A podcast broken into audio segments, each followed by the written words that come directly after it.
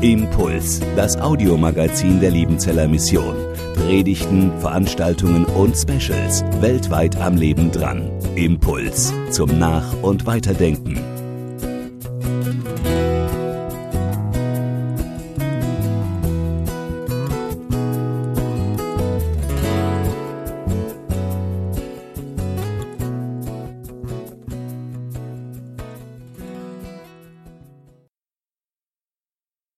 Raphael, ich muss mich ein bisschen umgewöhnen. Ähm, ich habe immer Schmauder früher gesagt, aber Raphael, ähm, stark, dass du da bist. Ich habe vorhin schon gesagt, wir haben zusammen studiert.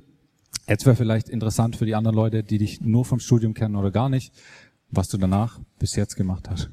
Äh, als erstes nach dem Studium, da habe ich tatsächlich Kinder gekriegt.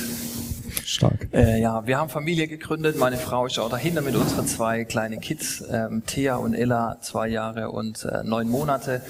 Dann war ich danach drei Jahre Pastor im Liebenzeller Gemeinschaftsverband in Neubulach. Und ähm, ja, genau, war dort als Jugendpastor vor allem tätig und bin jetzt seit September Leiter der Verbandsjugendarbeit bei den APIs. Genau. Sehr cool. Ähm, du hast eine Sache ausgelassen, die ja für heute relativ wichtig ist. Erzähl da noch kurz was dazu. Tatsächlich, ich bin äh, letztes Jahr im Februar äh, in die Vermögens- und Finanzberatung mit eingestiegen und bin seit Februar äh, als Vermögens- und äh, Finanzberater tätig, genau. Spannende Kombi, habe ich mir gedacht. Also es ist ein bisschen untypisch, so Pastor und Finanzberater zu sein. Warum? Also ist dir Geld so wichtig oder wie kam es dazu?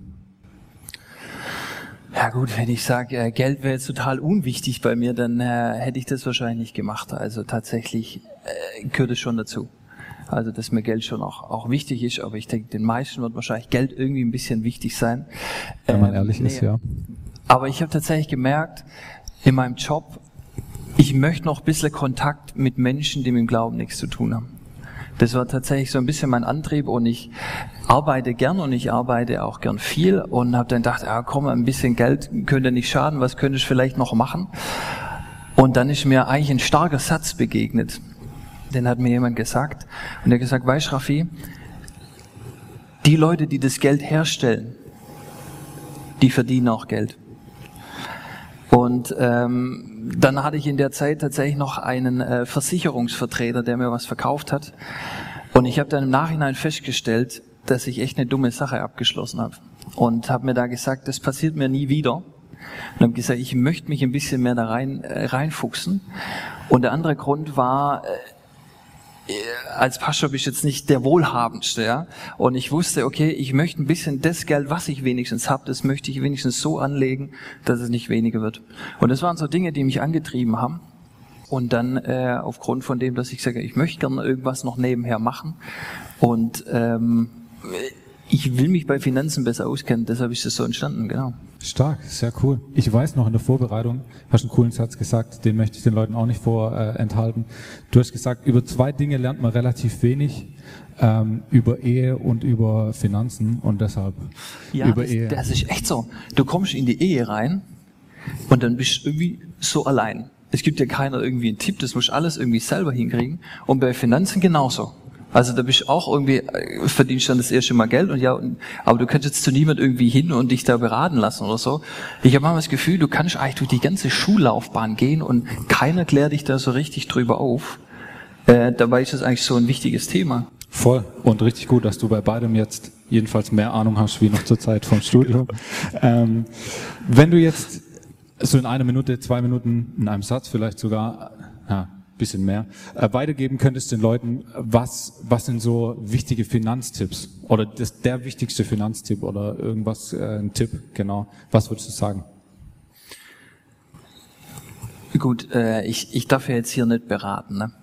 aber ich kann jetzt sagen, was ich machen würde. Okay, ja, sag mal. Ähm, also tatsächlich ist die Inflation einfach da. Jedes Jahr etwa zwei Prozent. Und äh, ich glaube, gerade irgendwo liegt sich sogar bei fünf. Das dürfte, glaube ich, inzwischen der ein oder andere auch mitgekriegt haben durch die ganzen Nachrichten und so. Ähm, ich habe für mich gesagt, dann macht es eigentlich keinen Sinn, mein Geld bei der Bank zu lassen, weil da wird es auf jeden Fall jedes Jahr zwei Prozent weniger. Und deshalb habe ich für mich entschieden, dass ich mein Geld irgendwo dahin tue, wo es wenigstens nicht weniger wird. Ähm, das Zweite, was ich so für mich gemerkt habe, es gibt so eine goldene Regel in der Finanzbranche. 50, 30, 20. Ähm, dass man, das heißt, 50 Prozent von dem, was ich verdiene, versuche ich zumindest meine Fixkosten zu decken oder die sind dafür da, meine Fixkosten zu decken. 30 Prozent, sagt man, sind etwa für Freizeit, also für Urlaub gehen, äh, für irgendwelche Anschaffungen, die man jetzt nicht zwingend als Fixkosten hat. Und die, die wichtigste Sache, die ich gemerkt habe, sind, dass man auch 20 Prozent auf die Seite legt. Weil ich erlebe das immer mehr so in unserer Generation, dass es viele gar nicht machen. Und ähm, vielleicht nochmal ein Punkt, ich bin jung, und ich habe gemerkt, ich habe es letztens in SWR 3 tatsächlich im Radio gehört, ähm, die Rentensache ist tatsächlich eine Herausforderung. Und gerade für unsere Generation, da passt dieses staatliche Fördersystem nicht mehr und deshalb habe ich mir da auch für meine äh, Rente privat noch ein bisschen vorgesorgt. Genau. Okay. Cool, die drei Sachen. Bei der 50-30-20-Regel, da, da fehlen ja jetzt die 10% vom Spenden. Spaß. Ähm, aber ähm, wie geht's dir mit dem Spenden allgemein? Fällt es dir schwer zu spenden? Fällt es dir leicht zu spenden? Ähm, genau, persönliche Frage. Also die 50-30-20-Regel, die ist natürlich nicht für Christen gemacht. Okay, okay. So in der Wirtschaft geht immer darum, das sage ich dann auch verstanden, es geht um Gewinn. Und da haben natürlich 10% keinen Platz. Außer, das habe ich tatsächlich festgestellt, wo diese 10% Spenden Platz haben, ist um das Image aufzubessern. Also das wird auch immer wieder geraten, hey, spendet irgendwo, das kommt gut an so. Äh, da zählen dann die 10 Prozent, aber ansonsten nicht. Ähm, zu deiner Frage. Genau, wo du persönlich, wie es dir persönlich damit geht. Äh, also ich habe als Kind nicht so viel Taschengeld gekriegt, um genau zu sagen zwei Euro, bis ich die Hauptschule fertig hatte. Ähm, die habe ich tatsächlich immer sonntags in die Opferbüchse geschmissen. Aber was will ich auch mit zwei Euro machen? das weiß ich so schwer. Ähm, jetzt, als ich, seit ich Familienvater bin, ist es nicht mehr ganz so einfach. Also das ist dann tatsächlich eine Über Überwindung auch manchmal das zu machen. Deshalb haben wir Daueraufträge, wo ich weiß, okay, das läuft einfach weg. Und ich muss nicht jeden Monat nochmal überlegen, habe ich es jetzt gemacht, sondern es ist einfach weg. Ja. Sehr cool. Ich finde auch, da haben wir auch in der Vorbereitung drüber gesprochen, es ist schön irgendwie, wenn jetzt Klassenkameraden oder so von uns dann ähm, in Auslandsdienst gehen, weil ich auch da nochmal finde, man hat eine ganz andere Motivation irgendwie zu spenden. Man kennt die Leute, man weiß, wie sehr sie sich drüber freuen, man kriegt irgendwas mit. Also ich finde es immer tatsächlich auch leichter zu spenden, wenn man irgendwie einen persönlichen Bezug hat. Ähm, genau, deshalb eigentlich eigentlich cool, wenn man hier studiert hat, dann hat man den meistens. Ist dein Gehalt spendenbasiert jetzt bei den AFIs oder wie läuft das? Höre ich da was Unterschwelliges raus, Marco? Ich frage nur. Also rein objektiv jetzt betrachtet, ähm, natürlich ja, spendenbasiert. Ähm, ich glaube, es gibt auch nur zwei Unterschiede. Ich glaube, es gibt den Pfarrer, der verbeamtet ist, und dann gibt es, glaube ich, spendenbasiert. Keine Ahnung, vielleicht gibt es auch noch was anderes, weiß ich nicht. Ich kenne nur die zwei. Ähm, aber ich habe so das Gefühl, da schwingt noch ein bisschen was anderes mit. Die Frage, die ich tatsächlich immer mal wieder auch gestellt bekomme. Ähm, Raphael, spendenbasiert. Ja, langt es? Oder wie viel kommt da rein? Oder wie geht's dir da damit? Also das ist tatsächlich eine Frage, die ich immer mal wieder gestellt gekriegt. Ähm, inzwischen komme ich damit recht gut klar. Ähm, aber ich muss sagen, in meiner Anfangszeit, da habe ich schon, hat mir das schon Druck gemacht, auf Spenden angestellt zu sein oder auf Spendenbasis angestellt zu sein. Das äh, musste ich erst lernen, damit umzugehen. Und ich glaube, das andere, was du so gesagt hast, reicht so, oder hast du ja nicht gesagt, aber ich höre das so ein bisschen raus.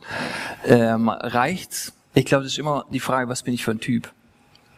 Ähm, und ich glaube, das ist in viele Branchen so, dass einer halt die gleiche Tätigkeit macht, aber der andere ist halt in der Industrie und der andere irgendwo halt nicht.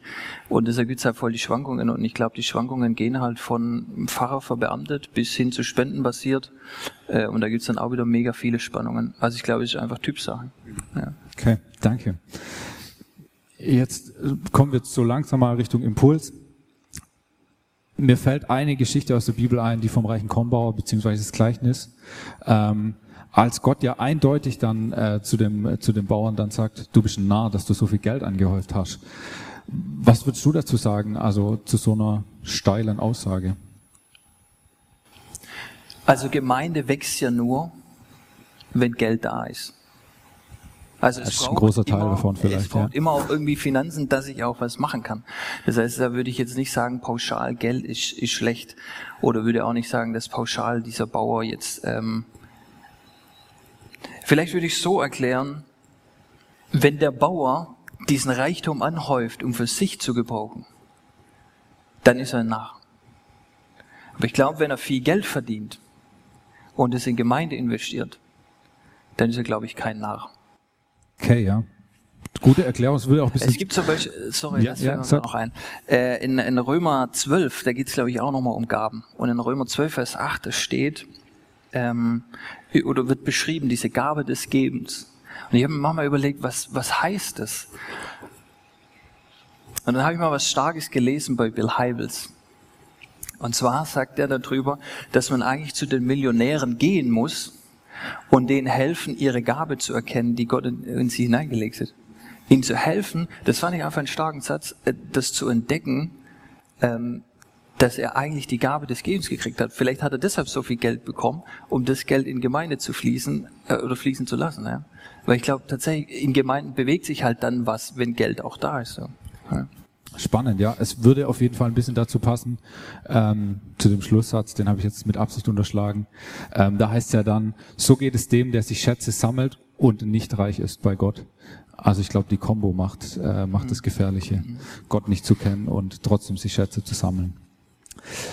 Wie gesagt, es war jetzt äh, ein bisschen steiler Einstieg, aber vielleicht kannst du noch was sagen. Gibt es so gesamtbiblisch irgendwie äh, ein Votum, das du hast, zu wie wird da mit Geld umgegangen? Ich weiß, das ist immer schwierig und ein bisschen arg pauschal, aber ähm, kannst du da noch vielleicht was sagen? Also so tief habe ich mich da jetzt auch noch nicht reingefuchst, äh, dass ich da jetzt schon eine end endgültige Meinung hätte. Ich meine, was ja spannend ist, dass im Alten Testament Reichtum nicht immer schlecht ist. Im Neuen Testament hat man manchmal vielleicht den Eindruck, es wird oft, wie jetzt gerade du gesagt hast, der, der Bauer, der reich ist und so, das ist dann nah, das wird oft, hat so ein bisschen eine negative Sache. Ähm, ich sehe es für mich tatsächlich so ein bisschen als eine Verbindung. Ähm, und zwar, dass im, im Alten Testament ähm, sind Menschen reich. Aber es ist nicht zwingend schlecht. Zum Beispiel David, der König, oder auch Hiob, das sind beides Leute, die haben sehr viel. Aber es wird auch gesagt, dass sie gottesfürchtige Männer sind. Und ich schätze, dass da ein bisschen ein Schlüssel liegt. Weil David verwendet sein Geld, um das Volk Israel zu schützen. Und bei Hiob merkt man, ähm, auch wenn Gott ihm alles wegnimmt, äh, er bleibt trotzdem bei Gott. Und da sehe ich so ein bisschen eine Verbindung zwischen Reichtum und ähm, wie bin ich mit Gott unterwegs, wenn ich das anscheinend in einem guten Verhältnis hinkriege. Dann segnet es ja Gott, weil am Schluss ist ja Hiob sogar der, der dann noch viel mehr bekommt und noch viel schönere Töchter hat und so weiter. Ähm, das sehe ich da tatsächlich. Und im Neuen Testament, ähm, da habe ich so den Eindruck, da wird uns vielleicht ein bisschen geholfen und zu sagen, hey, schau mal, was passiert, wenn du dein Reichtum nicht zu Gottes Ehre verwendest. Wenn es dir darum geht, hey, ähm, wie geht's mir? Ich muss mich besser positionieren. Der andere ist mir nicht so wichtig und Hauptsache ich habe ein bisschen Geld, ähm, wo ich dann so einen Eindruck habe, dass Jesus uns darauf hinweist: Freund, pass auf. Alles, was du hast, das hast du von mir. Ähm, genau, das würde ich vielleicht so als Ja, kleinen ja. Ich weiß, das ist eine äh, Riesenfrage, aber würde auch zu dem passen, äh, was wir dann bei dem Gleichnis vom Kornbauern zum Schluss als Aussage haben. Ich freue mich, du hast noch mal eine andere Stelle mitgebracht. Ähm, ich freue mich über das, was du uns zu sagen hast. Eine Sache, die ich echt interessant fand, als ich angefangen habe, nämlich ich wurde darauf angesprochen, ähm, auf Bibelstellen. Einer, der hat mich da immer wieder darauf hingewiesen. Und das fand ich echt spannend. Und ich dachte, hä, wieso, wieso will der von mir was wissen über die Bibel? Und irgendwann habe ich dann gecheckt, als ich ihn dann gefragt habe, ja, warum fragst du mich denn die Sachen? Und dann sagt er zu mir, ey, die Bibel ist doch ganz normal. Jeder gute Manager liest einmal in seinem Leben die Bibel. Hey, das wusste ich gar nicht. Äh, Und zwar ist es tatsächlich bei manchen Managern gehört es dazu, dass man die Bibel liest, weil da viele gute Impulse da sind, äh, wie man mit Menschen umgeht. Fand ich echt total interessant. Ähm, aber auf jeden Fall, als ich angefangen habe als ähm, in dieser Branche habe ich Kollegen kennengelernt. Und die Kollegen, die sind unheimlich fokussiert. Die sind unheimlich straight. Und die verfolgen ihre Ziele richtig, richtig gut. Es gibt so am Anfang gibt so ein paar kleinere Ziele. Also das erste Ziel ist, wenn du mal so die erste große Summe verdient hast, dann ist klar, ähm, du lädst jemand zu einem guten Essen ein. So das nächste Ziel, was man dann hat, ähm, dass man versucht, eingeladen zu werden in große Hotels. Eingeladen wird bei irgendwelchen Partys, wo du dein Netzwerk vergrößern kannst. Der nächste Step ist dann tatsächlich, wenn man sich ein, ein gutes Auto irgendwie kauft. Ähm, tatsächlich der Run bei uns ist tatsächlich der Porsche 911er. Und dann geht's an die Kapitalanlage, dass man sich das dann irgendwann versucht äh, zu finanzieren und irgendwann kommt dann das Penthouse. Wie es dann weitergeht, keine Ahnung. Soweit bin ich noch nicht. äh, Spaß. Ähm, und ich merke, die sind so fokussiert bei der Sache. Es gibt eine Frage, die sich, die sie sich, glaube ich, immer wieder stellen. Und das ist die Frage, was muss ich tun, um dieses Ziel zu erreichen? In der jeweiligen Phase, wo sie sind. Es geht immer darum, Geld zu verdienen. Ganz ehrlich, manchmal wünsche ich mir eigentlich, dass wenigstens ein Teil von uns Christen so eine Leidenschaft hat für Jesus, wie die fürs Geld verdienen haben. Das hat mich wirklich fasziniert. Also es geht darum, Geld zu verdienen. Mir ist aber aufgefallen, diese Leute, sie würden es wahrscheinlich nie so formulieren. Aber irgendwie schwebt so diese Sorge mit, oh oh, was ist, wenn es nicht reicht? Ich meine, die bauen sich einen bestimmten Lebensstandard auf. Und den willst du ja halten. Ja, wenn du was erreicht hast, wenn du jeden Abend eine Chipspackung isst, ist klar, aber du willst nicht dann damit aufhören. Na gut, schlechtes Beispiel. Ähm, aber es ist klar, die, die wollen das versuchen zu halten. Und es ist so eine gewisse Angst da, was passiert, wenn, wenn ich das nicht mehr schaffe. Und deshalb ist ein unheimlicher Druck da, Geld zu verdienen. Die müssen Geld verdienen. Als ich angefangen habe, da war es so, ich bin ähm, natürlich, wie das überall so ist, du hast ein Vorstellungsgespräch und du wirst beim Chef dann eingeladen. Äh, und ich war dann tatsächlich auch bei meinem Chef und ähm, er ist Millionär, klar. Dort, wo Geld gemacht wird oder dort, wo Geld gemacht wird, da wird auch Geld verdient. Und das hat er mir auch sehr genau gezeigt. Und es ist in dieser Branche so ein bisschen üblich, dass man auch zeigt, was man hat, was man erreicht hat und auch dir gleichzeitig sagt, hey, das, was du nicht erreicht hast. Und ich denke so, wow, er hat alles erreicht. Cool, eine Villa, daneben irgendwie noch ein Stall, der ist so toll gepflegt, wo du wusstest, okay, das macht er nicht selber, da hat er noch ein paar Leute, die den Stall irgendwie sauber halten.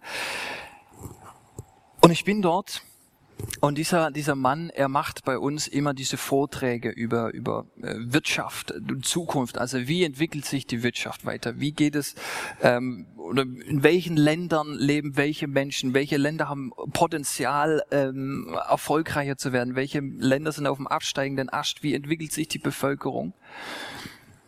Ich habe mich gefragt, warum macht er das? Der hat doch alles erreicht der muss doch jetzt nicht auch noch hier groß irgendwie Geld verdienen und arbeiten. Mit der Zeit habe ich aber verstanden, wenn du viel Geld hast, dann kannst du auch ganz schnell viel Geld verlieren. Oder wenn du die richtigen Chancen nutzt, den Wirtschaftsausschwung, die Lücken erkennst, dann kannst du dein Geld auch ganz schnell nochmal vervielfältigen.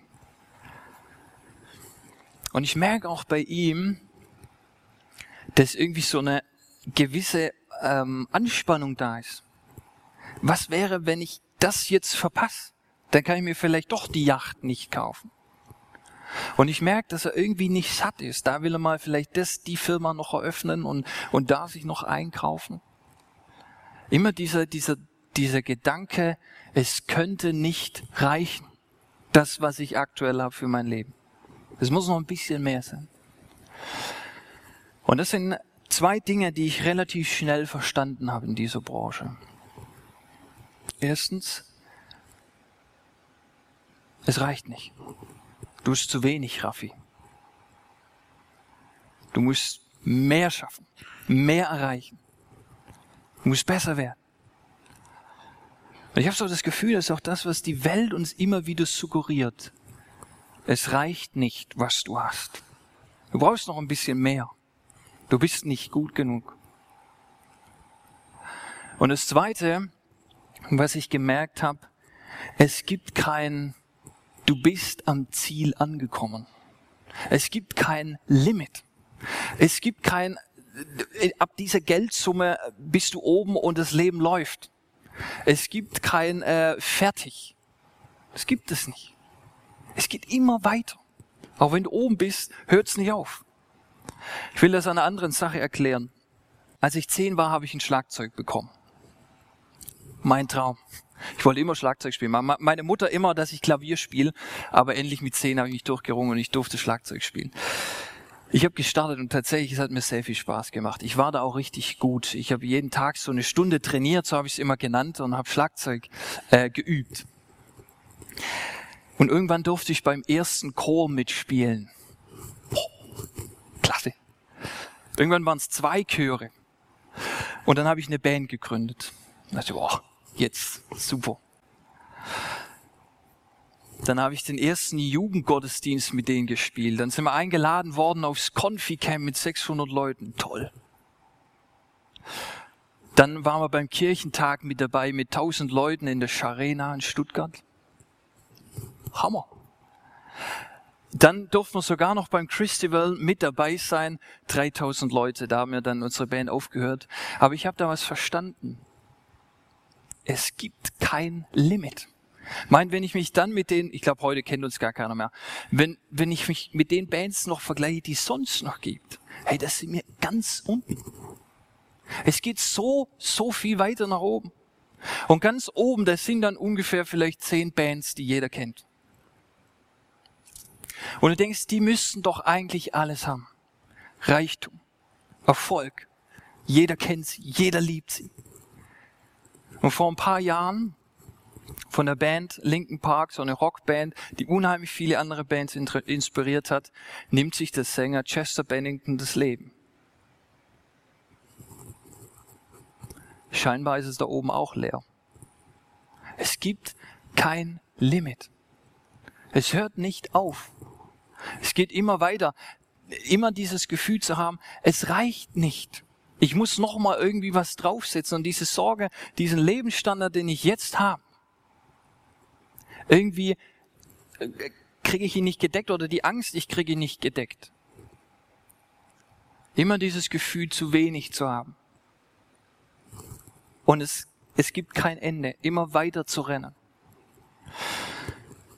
Ein Freund von mir, er, ähm, ja genau, ich sage nicht, wo er wohnt, auf jeden Fall umgeben von einer totalen Industrie, ja genau, egal, Bosch, Daimler und so sind dort aktiv. Und sein Traum ist es, ein Haus zu bauen. Aber er ist Handwerker. Und Handwerker verdienen jetzt nicht so viel. Und wenn du in einer Region bist, wo die Leute bei Porsche und bei Daimler und bei Bosch arbeiten, da sind die Bauplätze extrem teuer. Aber er würde so gerne seiner Familie ein Zuhause bieten. Und ich merke, wie ihn das zermürbt, wie ihn das fertig macht, weil er das gerne hätte. Und ich merke, wie er sich Sorgen macht darüber, weil er diesen täglichen Bedarf, den er so gerne hätte, nicht gedeckt bekommt. Als ich Pastor war, ähm, habe ich in der Gemeinde eine alte Frau kennengelernt. Da war ich eingeladen zum Kaffee. Und diese Frau schüttelt mir ihr Herz aus und erzählt mir von diesem Erbstreit, den sie mitgemacht hat. Und sie ist leer ausgegangen. Ihr Bruder hat alles gekriegt, sie hat nichts gekriegt. Dabei hätte es doch sie ihrer Meinung nach gebraucht oder es wäre nötig gewesen, dass sie es bekommt. Aber es hat ihr Bruder gekriegt, aber der hat doch eigentlich schon so viel. Und ich merke, wie, wie sie daran zerbricht und sich Sorgen macht, wie schaffe ich meinen Lebensunterhalt irgendwie zu verdienen.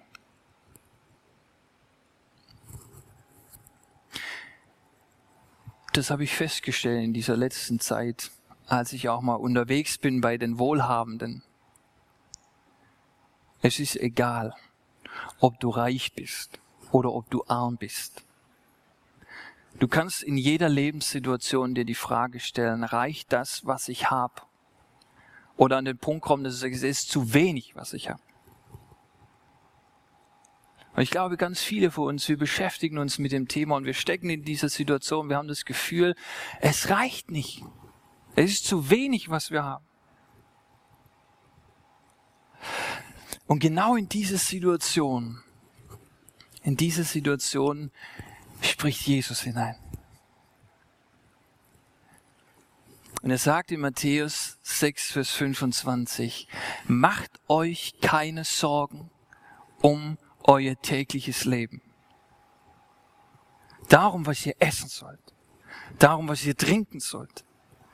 Darum, was ihr anziehen sollt.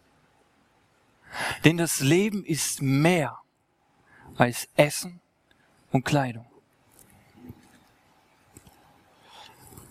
Jesus ist genug.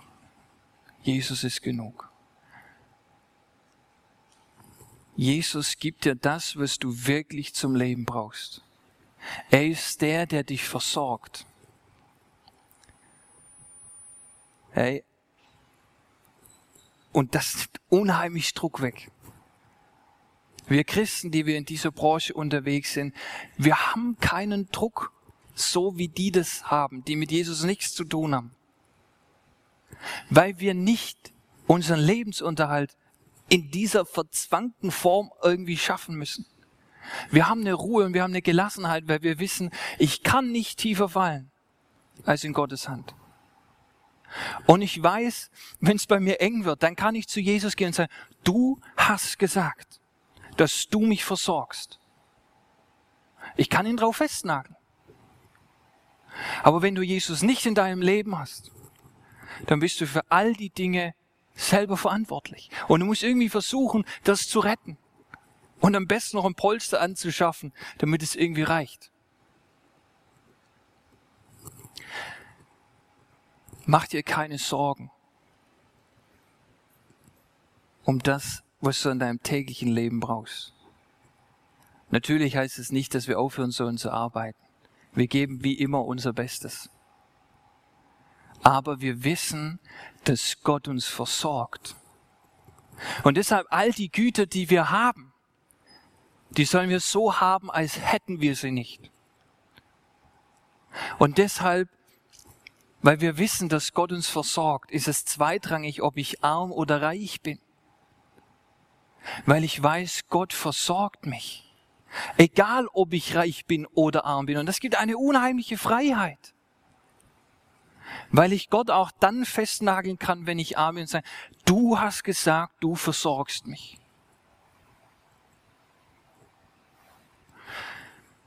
Und das möchte ich euch heute mitgeben.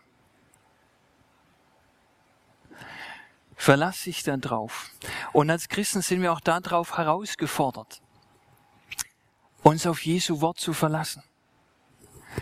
Und wir sind herausgefordert, auch das als ein tragendes Element anzuerkennen. Und wir sind herausgefordert, das zu glauben, was Jesus hier sagt, dass er uns versorgt. Und deshalb lade ich dich heute ein. Verlass dich auf das Wort Jesu. Mach dir keine Sorgen um das, was du heute brauchst. Und ich fordere dich heute heraus, mach das zu deinem tragfähigen Fundament. Mach das zu deinem Boden. Mach dir keine Sorgen um dein tägliches Leben. Und ich fordere dich heute Morgen heraus. Lass deine Finanzsorgen hier. Lass sie hier. Lad deinen Rucksack hier ab. Nimm ihn nicht mit nach Hause. Weil Jesus sagt, mach dir keine Sorgen um dein tägliches Leben. Darum, was du essen sollst. Darum, was du trinken sollst. Darum, was du anziehen sollst. Denn das Leben ist mehr als Essen und Kleidung.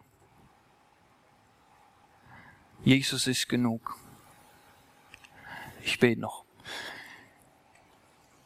Herr Jesus, ich danke dir, dass du uns versorgst. Und du siehst jeden, bei dem es knapp ist. Und du siehst jeden, der sich getrüben fühlt. Das Gefühl zu haben, es reicht nicht, es ist zu wenig. Herr, hilf uns daran zu glauben, dass du uns versorgst. Egal in welcher Lebenssituation wir sind. Amen. Impuls ist eine Produktion der Liebenzeller Mission. Haben Sie Fragen? Würden Sie gerne mehr wissen? Ausführliche Informationen und Kontaktadressen finden Sie im Internet unter www.liebenzell.org. Die Liebenzeller Mission produziert ebenfalls das Fernsehmagazin Weltweit am Leben dran. Informationen zur Sendung und zum Empfang gibt es unter www.weltweit-magazin.de.